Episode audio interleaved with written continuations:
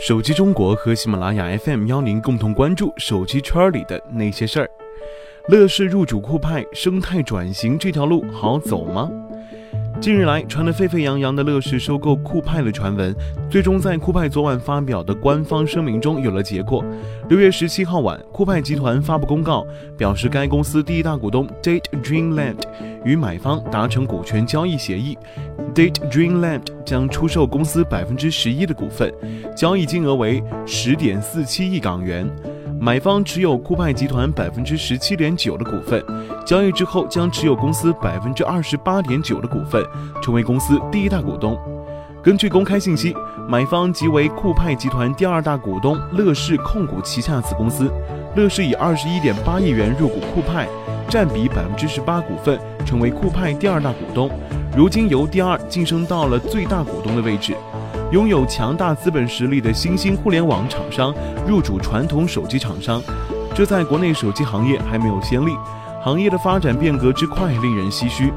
乐视与酷派的渊源，或许要追溯到三六零与酷派成立合资公司开始。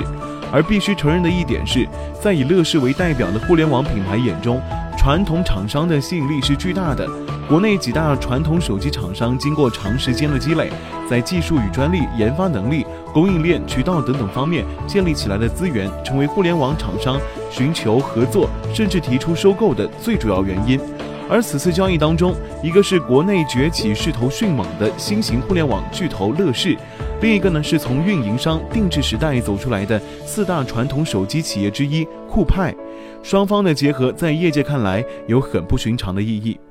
根据乐视的相关声明，乐视成为酷派最大股东，双方在战略、资本和业务上高度融合。乐视有了酷派的雄厚产研工、专利、销售、售后等强有力的支持，而酷派在内容、服务、生态整合以及对用户的影响力和品牌背后支撑实力等方面，也将获得质的飞跃。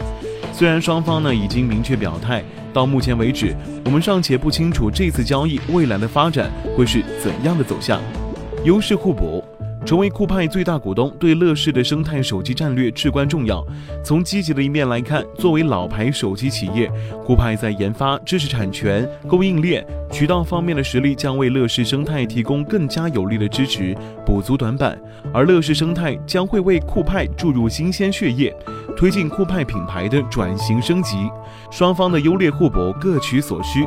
酷派在手机市场的资源优势很明显，研发上拥有超过三千人的研发团队，知识产权方面累计已经持有七千多项专利，并且海外的专利申请数量已经超过了五百项。乐视将得到酷派研发方面的强有力支持，并且也将助于乐视手机加快走向全球化的步伐。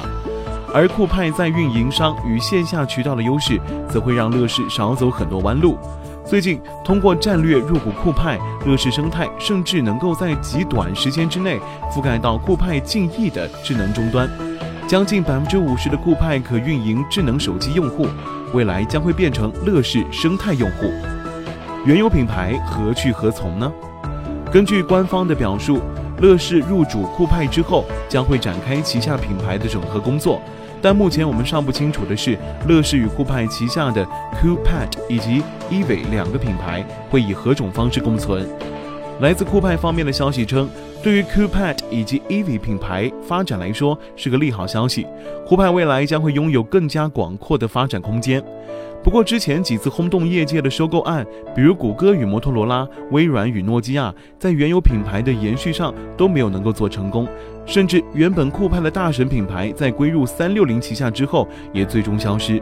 酷派与乐视成立合资公司之后，原有的酷派和 EV 品牌，对新公司以及乐视的整体战略而言，是否有长期存在的必要，现在还很难说。可以预见的是，酷派原有的子品牌虽然目前来看都会有所保留。产品策略与收购之前相比，也一定会发生变化。酷派子品牌既包括高端风尚系列，也包括海外市场。两个子品牌有不同的定位和产品特性，与乐视手机品牌要怎样共存和消化，我们可以密切关注乐视之后的一些动作。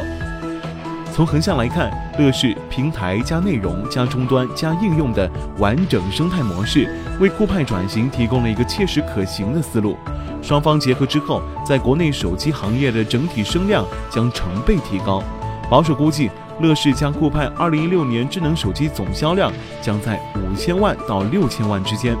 二零一七年销量有望突破一亿。这也意味着乐视将成为中国智能手机品牌前四，与华为、小米等领先者之间的竞争无疑会更加激烈。